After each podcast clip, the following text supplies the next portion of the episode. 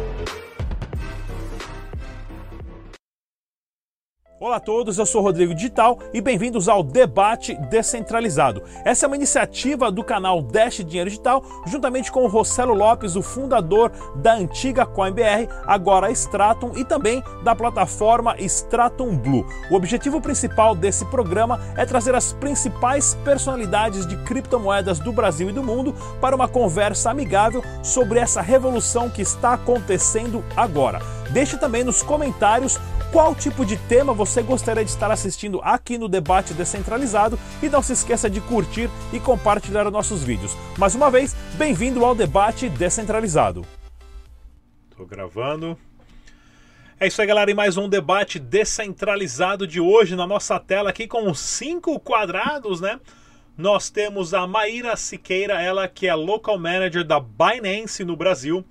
Participando também Fausto Botelho, ele que é o trader mais experiente do Brasil aí na ativa desde a década de 70 e também o CEO e fundador do portal Enfoque. João Paulo JP, ele que é o fundador e CEO da Nox Bitcoin.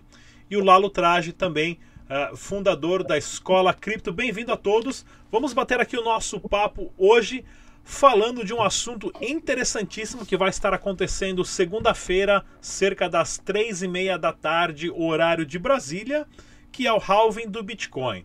Porém, quanto custa um Bitcoin hoje?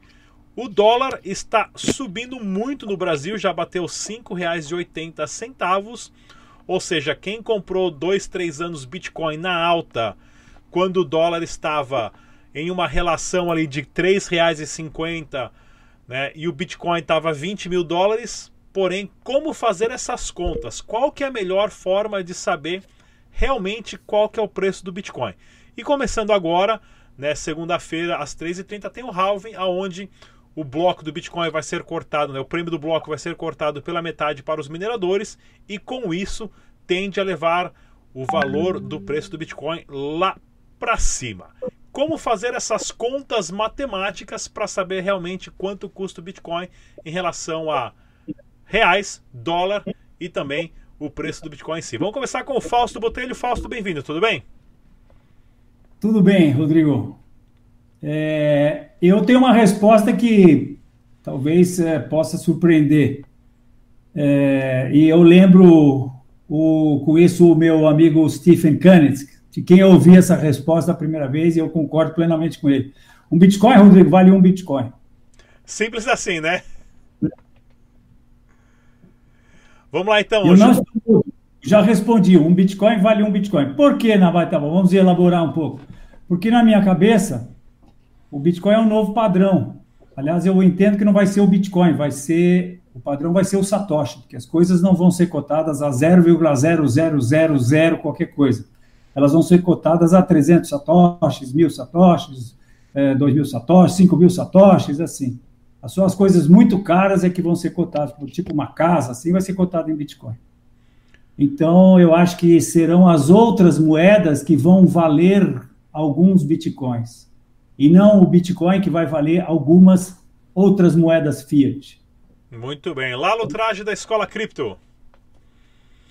O Fausto falou, roubou a minha resposta aí, Fausto. Eu concordo, concordo plenamente com você que um Bitcoin vale sempre um Bitcoin e que no futuro, espero que no futuro aí as coisas sejam é, valorizadas em Satoshi, né? É, que nem você falou aí. Então, concordo plenamente e não tenho nem nada a adicionar nessa resposta aí que para mim foi perfeita. Maravilha. Maíra Siqueira da Binance.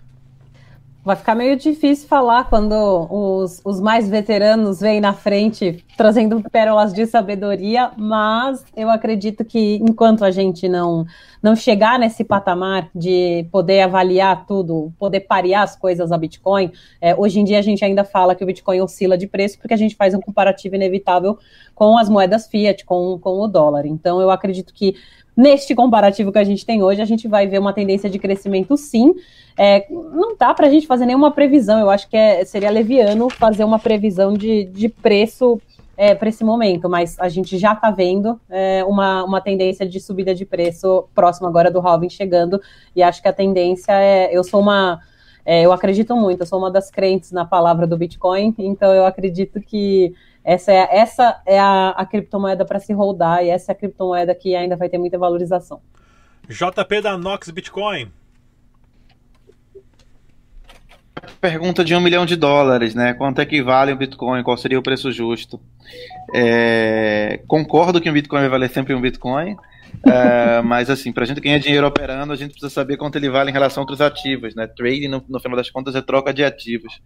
É, e é uma pergunta cuja resposta não é, não é simples, né? Eu acho que tem um monte de gente tentando responder, até porque é uma pergunta que vale muito. Tem uma série de modelos que foram tentados criados para precificar e qual é o valor justo do Bitcoin no, no presente momento. Tem o modelo Stock to Flow, tem gente criando modelo baseado na quantidade de, de atividade na rede.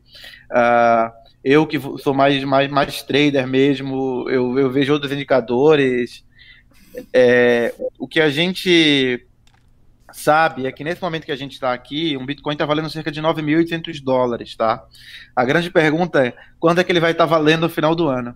É, e embora eu não tenha bola de cristal para saber, eu estou colocando meu dinheiro numa alta, tá? Eu espero o Bitcoin atingir máximas históricas esse ano, uh, quem sabe passando dos 100 mil reais. É interessante que você começou, você começou com uma, com uma frase, né? Pergunta de um milhão de dólares, né? Nós estamos acostumados a pensar em dólar ou em fiat, né? E ó, só para lembrar, pessoal, ó que, que moedinha vale aqui, ó. Rodrigão milionário aqui, ó. Quanto dinheiro que eu tenho, ó. Isso aqui lá da Venezuela na minha mão aqui na época não valia nem 25 centavos de dólar, hoje não vale mais nada. Isso aqui é a minha, minha relíquia que eu, que eu sempre olho para ele todo dia e falo: olha, dinheiro é papel. Olha aqui, uma pilha de dinheiro dessa que não vale absolutamente nada. Então agora, a partir de hoje, a gente tem que falar, né? Que essa é a pergunta que vale um milhão de bitcoins, né? Porque um milhão de dólares literalmente não vale mais nada. O governo. O governo americano imprimiu. Em algum momento não vai valer nada. Não né? vale nada. O governo americano imprimiu 6 trilhões de dólares, né? né na, no, nas últimas semanas, 6 trilhões de dólares. Estava fazendo umas contas por cima ali.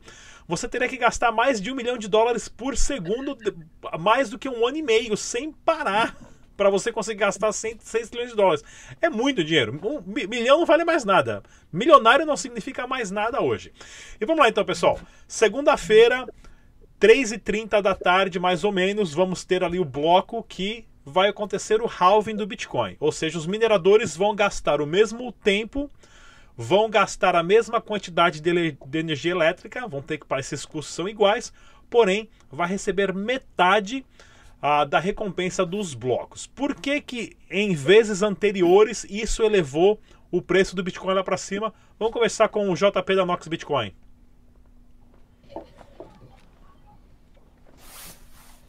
É, a maioria do, das pessoas que estão vindo, acho que já são do ecossistema de cripto, já, já devem saber o que, é que significa o halving, né? Eu imagino. Uh, mas o halving nada mais é, né, para quem está ouvindo pela primeira vez o termo, o halving vem do inglês, né, de diminuir pela metade, significa que, que a inflação do Bitcoin ela vai cair pela metade a partir da segunda-feira. É, e como o preço do Bitcoin é, é, fruto de oferta e demanda, e a oferta de novos Bitcoins vai cair, né, os mineradores são quem fornece infraestrutura para a rede, é, eles recebem novos Bitcoins com pagamento e com muita frequência eles vendem esses Bitcoins para pagar o custo. Uh, a gente espera né, que você tenha uma diminuição na pressão de venda de Bitcoin, e se a pressão de compra ficar igual, é, eu e boa parte do mercado, acredito que todo mundo que está aqui acredita que o Bitcoin é, pode subir significativamente.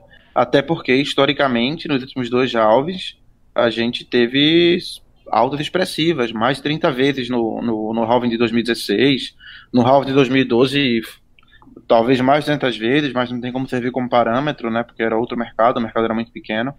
Então, assim, eu eu estou ansioso, aguardo por esse momento. É, e ainda mais, além do halving que favorece o Bitcoin, que é o principal motivo, a gente tem os outros fatores aí que você comentou, né? De impressão de dinheiro de governo, de aumento de inflação, que estão criando, na minha opinião, a tempestade perfeita para um alta do Bitcoin. É, eu tava até anotando aqui, nós estamos literalmente na tempestade perfeita, primeiro porque o halving, coincidentemente, ele cai em anos de eleição de presidente dos Estados Unidos. Isso é um ponto, não sei se foi pensado pelo Satoshi Nakamoto ou não. O Bitcoin, ele surgiu logo depois da última grande crise financeira, né? Outro ponto interessante, em 2008, em 2009, a contagem de, dos halvings caindo de novo, né? E agora batendo exatamente no ápice da maior crise financeira da história uh, dos últimos aí recente, dos últimos, digamos, 100, 200 anos. Né? Então, ou seja, se o Bitcoin não se sobrevalecer agora, não vai mais para frente. Fausto Botelho. Eu tenho uma abordagem é, de análise técnica. Né? Entendo que quando eu olho um gráfico, eu estou, na verdade, é, interpretando o comportamento do que eu chamo de massa, que é a média das opiniões de todos os participantes do mercado de Bitcoin, ponderada em função do poder de fogo de cada participante. Eu acho que vai subir, o Satoshi Nakamoto acho que vai cair, cai. Ou o Banco Itaú acho que vai cair, cai. Mas existem vários bancos Itaú, várias baleias, como a gente fala, compradas e várias vendidas, quer dizer, na verdade não compradas, mas que estão no exército dos comprados e no, no exército dos vendidos. Sim, porque a gente vê o comportamento, olha o gráfico, tentando ver o comportamento da massa, desse, desse grupo, de, de dessa média de opiniões, dentro do prisma de estar tá vendo as forças eh, de compra e venda dos exércitos que estão em constante guerra. Não, eh, eu nos cursos que dou, eu eu, eu mostro, é, eu falo que o mercado é uma guerra, cada mercado é uma guerra, e explico por quê. No índice futuro, por exemplo, que é um mercado que a gente conhece bem aqui no, no Brasil, é, existe o processo de ajuste diário, e a cada dia é, a bolsa recebe de quem perdeu, seja o comprado ou vendido, aquele que está comprado num contrato ou vendido, e passa para o que ganhou. Então, diariamente, ou a bolsa toma dos comprados e passa para os vendidos, ou toma dos vendidos e passa para os comprados. Mas isso é coisa de 150 milhões de dólares. A última vez que eu vi, lógico que, que isso oscila. Então, a guerra que existe no mercado é por esses 150 milhões de dólares no mercado de, de, de, de índice futuro, no mercado de é, cada ação negociada no mundo inteiro tem a sua guerra lá.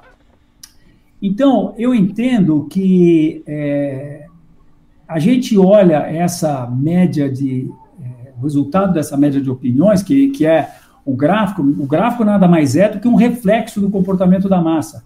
Depois que essa massa de indivíduos já tomou conhecimento de todos os fatores que são do conhecimento de nós mortais, e mais ainda, depois que os chamados insiders, que são caras que têm informações privilegiadas, já também tomaram conhecimento das, das notícias que só eles sabem. Então, nós entendemos que tudo que se sabe e também tudo que os insiders sabem já está refletido no preço. Portanto, em função disso, eu acho que o, o halving já está é, refletido nos preços do Bitcoin. Uh, eu acho que eu entendo que ele já está lá nas planilhas de fluxo de caixa dos mineradores. E acho que o fato de que, eh, falando um pouquinho do halving agora, sobre outro prisma que postou o João, é, o fato de que serão criadas metade das bitcoins que são criadas hoje, hoje cria-se 1.800 bitcoins por mês, a partir de segunda-feira serão criadas apenas 900 bitcoins por mês. Então, esse fato também já está precificado. Agora, é, se a gente vai olhar os últimos halvings, o primeiro halving, o mercado subiu, mas logo entrou em acumulação, e o segundo halving entrou no, no, num processo de que o mercado estava de, de, queda, no curto prazo, antes de ele subir. Então, é, às vezes, a coisa que funciona é como um ditado que tem no mercado, que é compre o rumor e venda o fato. No momento, o Bitcoin está, nesse exato momento, o Bitcoin está dando uma importante indicação de alta, é, que é, aí ele está rompendo um nível importante de resistência, é, se ele romper e desromper, provavelmente ele terá rompido função do, do, do halving e depois vai corrigir, porque daí não tem mais halving, não tem mais expectativa, mas eu acho que no longo prazo, é, já que eu não respondi na primeira é, pergunta, o longo prazo eu sou, eu sou muito, muito, muito altista no Bitcoin, eu acho que 100 mil dólares é o mínimo que ele vai atingir e acho que vai ser a curto prazo com a ajuda agora da pandemia. Lalo Traje, da Escola Cripto. Então, é, eu acho que eu concordo com o Fausto que nesse primeiro momento aí de curto prazo o halving possa estar sendo precificado nesse exato momento. e a partir do momento que o halving acontecer, as coisas podem é, lateralizar ou até mesmo dar uma corrigida boa, né? Então, mas a longo prazo também totalmente autista, é, principalmente nos fundamentos do Bitcoin, né? É, cada dia que passa eu, que eu estudo esse mercado, eu fico mais maximalista em relação ao Bitcoin.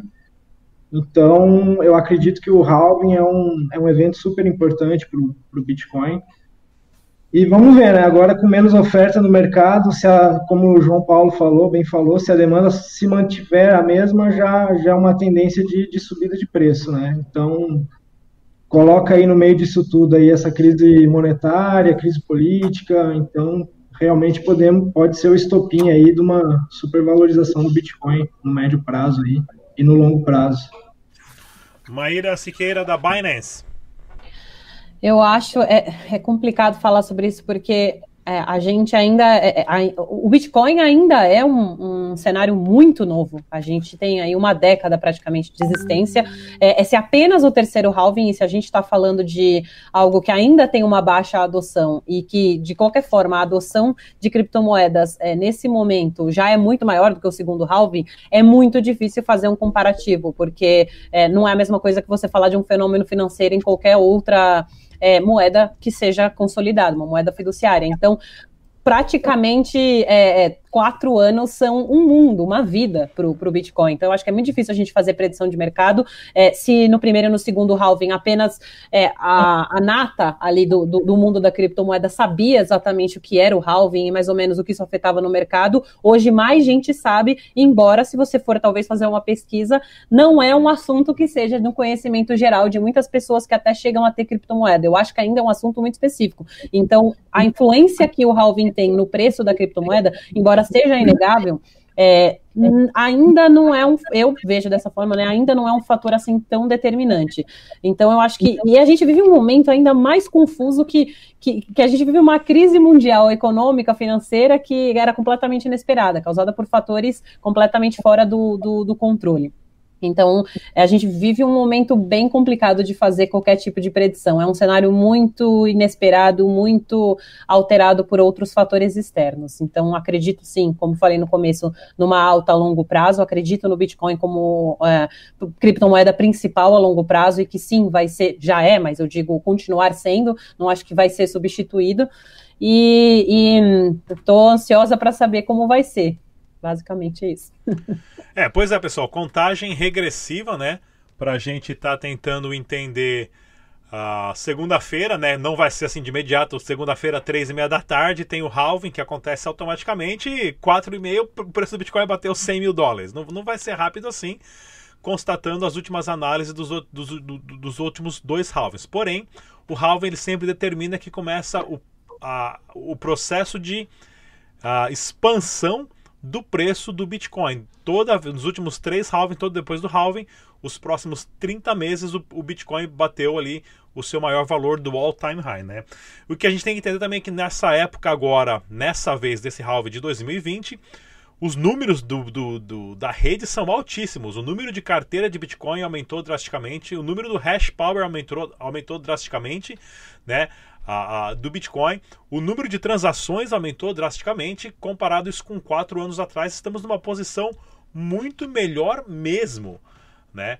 É, então a gente tem que analisar isso. Eu não sei se alguém sabe muito sobre esse, esse, esse aspecto aqui, é mais na área de, de, de, mercado futuro, mas existe um negócio chamado Future Block Purchase, ou seja, uh, que é o famoso FBP. Pra, pra, é a venda do bloco virgem, Rodrigo? A venda do bloco virgem, exatamente, né? Ou seja, é possível você calcular que a cada 10 minutos, né, você sabe que vai ter um bloco chegando e existem grandes investidores que compram blocos que nem foram minerados ainda. Né? Sabe, o cara já comprou o bloco daqui a dois, três meses, porque sabe exatamente o horário que ele vai ser minerado, sabe a quantidade de Bitcoin. E isso pode afetar o preço também. Alguém sabe sobre esse assunto ou não? Laro, você que foi que. Cara, é, eu sei por alto, porque o Rossello deu uma aula pra gente esses dias, a gente fez uma live com ele, né? E o Rossello entende tudo disso aí, então seria muito interessante ele tá aqui com a gente para falar sobre isso, né? Mas pelo que ele falou, os mineradores depois do halving aí já estão já estão pedindo bem mais o dobro já pelo bloco virgem, que o Rossello falou para gente. Então, a gente vê, acho que foi ontem ou antes de ontem, o fundo da Grayscale comprou 2.800 bitcoins, é, é, a produção total de um dia mais um pouco. Então, a hora que isso aí for para 900 bitcoins o dia, eu não sei o que, que, vai acontecer se esses fundos começarem a entrar, como a Grayscale tem. É, acho que até o João Paulo deve ter números melhores que eu, que ele lida com isso mais diariamente. Então, o pessoal está acumulando bastante aí. E, e fala pra gente um pouquinho aqui, pessoal, para quem também. O nosso próximo tópico. Qual que é a melhor opção hoje para os brasileiros? Vale a pena estar tá torcendo para o dólar subir muito mais ou não em relação a você estar tá lidando e fazendo trade em bolsas do Brasil? Quem, vou começar com o JP aí, da Nox Bitcoin.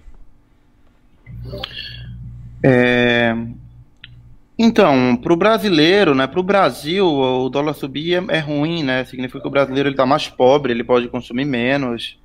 É, eu, acho, eu acho péssimo para a economia você ter uma moeda desvalorizada é, e o, os brasileiros como um todo perderem poder de compra, tá? Isso é ruim.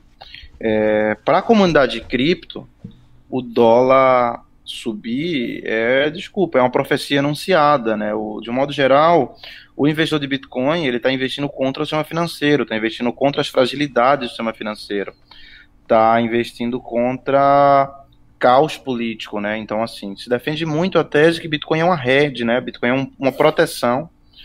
É, e assim, desculpa, o que a gente, quem é quem é quem é do mercado de cripto, mas pode falar, eu avisei, né? Assim, isso está tá esperado por quem compra Bitcoin, porque se espera esse tipo de, de proteção, não apenas desvalorização do real, mas também desvalorização do dólar, que vai acontecer. Claro que desvalorização do dólar, você vê o preço do aumento de outros ativos que não dólar. Então, é péssimo para a economia brasileira, é péssimo para o brasileiro esse aumento do dólar, mas é uma coisa que favorece os, a comunidade de cripto, né? Para a gente que está no Brasil, a gente talvez a gente veja o Bitcoin em máxima histórica, talvez esse mês, mês que vem, uh, e quando ele não vai estar na máxima histórica é em dólar, só porque o real tem perdido o poder de compra. Uh, sobre a segunda pergunta, é, eu gosto de trading, eu ensino trading, uh, eu acho que trading é uma forma de, de se construir riqueza, inclusive, dado que a pessoa assuma preceitos de, de, de, gestão de risco, porque trading não é fácil, trading é bem difícil, mas a forma mais segura de investir Bitcoin, de se expor ao mercado, é comprar Bitcoin e jogar na sua carteira. É tentar performar o mercado muitas vezes tem riscos e, e, esses riscos podem sair caro se a pessoa não tiver muita dedicação, organização e compromisso para estudar. Maíra da Binance.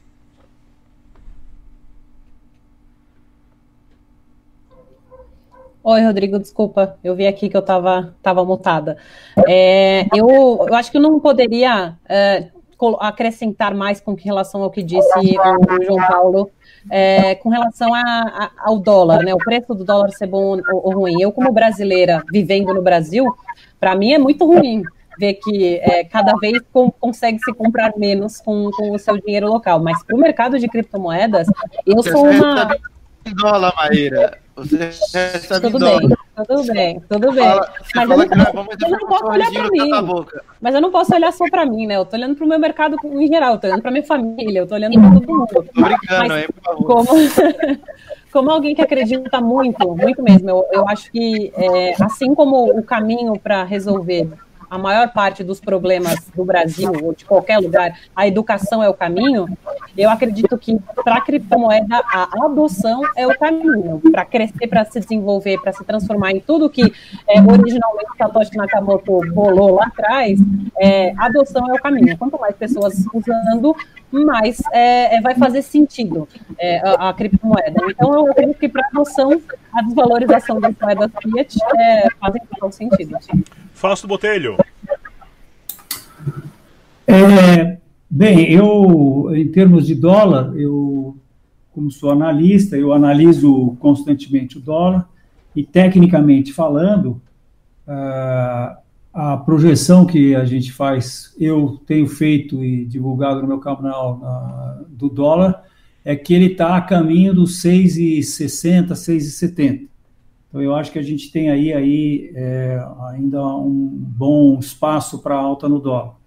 Agora, ao mesmo tempo, é, se a gente vai ver o dólar index, que é o, o dólar, é, o USDX, que é o dólar contra uma cesta de moedas, é, eu tenho uma, uma análise técnica de baixa. Eu acho que ele está em vias de começar a cair, tecnicamente falando. Fundamentalmente, onde a gente dá uns pitacos também, embora não seja minha praia, eu acho que é inevitável o dólar começar a perder valor, porque é, por conta desses é, trilhões que estão sendo emitidos aí. Né? Eu, há um tempo atrás, eu vi uma palestra do ex-presidente do Banco Central da Inglaterra, seu Mervyn King, em que ele dizia que eles tiveram um problema quando ele era o presidente do Banco Central da Inglaterra, e eles ele estava se referindo a, a Banco Central é, europeu, japonês e americano. E o problema é que eles tinham dado muito crédito. Então ele vira para o público e fala: e, então como é que nós resolvemos esse problema? E fica olhando para o público. Daí ele responde: nós demos mais crédito. Então, é, Estados Unidos no subprime, que foi quando isso aconteceu, deviam 9 trilhões de dólares, hoje eles já devem 24 e pedrada, né? E já está sendo computado esse dinheiro que está sendo jogado no mercado agora. Então, isso eu acho que vai, inevitavelmente, trazer uma inflação do dólar. E, e fica um pouco difícil a gente fazer a equação de, de quão, é, quanto isso vai influenciar. Se o dólar cai, até que ponto ele, vai, ele pode deixar de subir em reais.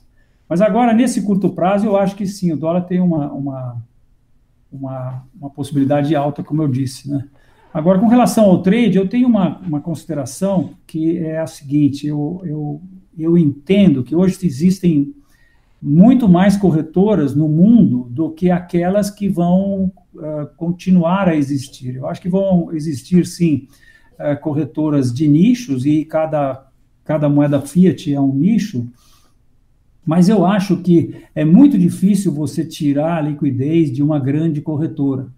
Uh, eu passei pelo, pela crise que aconteceu, função do problema que aconteceu com Nage Narras, e, e, nessa ocasião eu, eu, tive a oportunidade de acompanhar a maneira como São Paulo roubou a liquidez do mercado do Rio de Janeiro. Mas o mercado, a liquidez, é, o mercado do Brasil de ações era do Rio de Janeiro. São Paulo, apesar da pujança do Estado, e da capital de São Paulo era 10% do, do volume de negociação de, de ações. E, e, só quando aconteceu esse problema seríssimo, que quase quebrou a Bolsa e o governo do Rio de Janeiro e o Brasil inteiro, por conta do que estava acontecendo na época, a Bolsa ficou parada, para vocês terem uma ideia, é, por conta disso que o São Paulo foi lá e começou a roubar a liquidez do Rio de Janeiro e acabou roubando e nunca mais voltou. Então eu acho que as corretoras que têm liquidez hoje, é, fica difícil qualquer outra corretora é, roubar a liquidez delas. E, e, cada vez isso aumenta mais, porque liquidez chama liquidez, né? Isso é uma consideração. E, e de resto, concordo plenamente com o que o João Paulo falou. Legal. Lá no traje da Escola Cripto. É, eu acho que o pessoal já explorou bem o, o tópico, mas assim, é, eu concordo com o João Paulo que falou que isso aí pode ser um, uma gasolina nesse fogo aí do Bitcoin para ele prosperar ainda mais né, na parte fundamentalista, né, que todos os bitcoiners aí podem, podem sim falar que a gente avisou, né, e até um trabalho que a gente da Escola Cripto sempre tenta fazer, né, a gente não tenta avisar só a parte especulativa, né, só o ganhar dinheiro, subir a descida, a gente tenta sempre valorizar essa parte fundamentalista também do Bitcoin, né, que é um dinheiro inconfiscável, né, é uma proteção contra o sistema, contra o establishment, então é, eu acredito que essa impressão desenfreada do dólar é só mais combustível para o Bitcoin cumprir o seu papel, né? Que Satoshi Nakamoto se propôs quando, quando lançou o paper. Então, para quem faz trade e no par dólar, tá ótima essa subida, né? Porque você está se protegendo dessa desvalorização do real, né?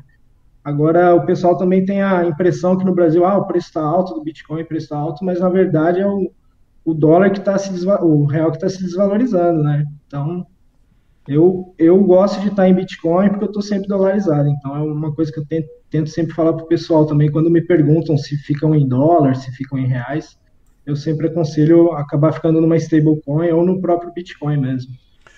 É, pessoal, com certeza muita coisa vai mudar agora, segunda-feira, às 3h30 da tarde, quando nós vamos ter o terceiro halving do Bitcoin. Ah, não que necessariamente o preço vai subir rapidamente, porém estamos literalmente em águas jamais navegadas em relação ao mercado tradicional, economia global, é, influenciado por uma pandemia. Porém, hoje nós temos o Bitcoin para nos proteger. Mais uma vez, pessoal, no debate descentralizado de hoje, nós tivemos aqui a Maíra Siqueira, ela que é a local manager da Binance no Brasil, Fausto Botelho, trader e CEO, fundador da plataforma Enfoque, João Paulo, CEO da Nox Bitcoin Exchange de criptomoedas e o Lalo Trage também, fundador da Escola Cripto. Mais uma vez, muito obrigado pela participação de todos e até a próxima, pessoal. Tchau. you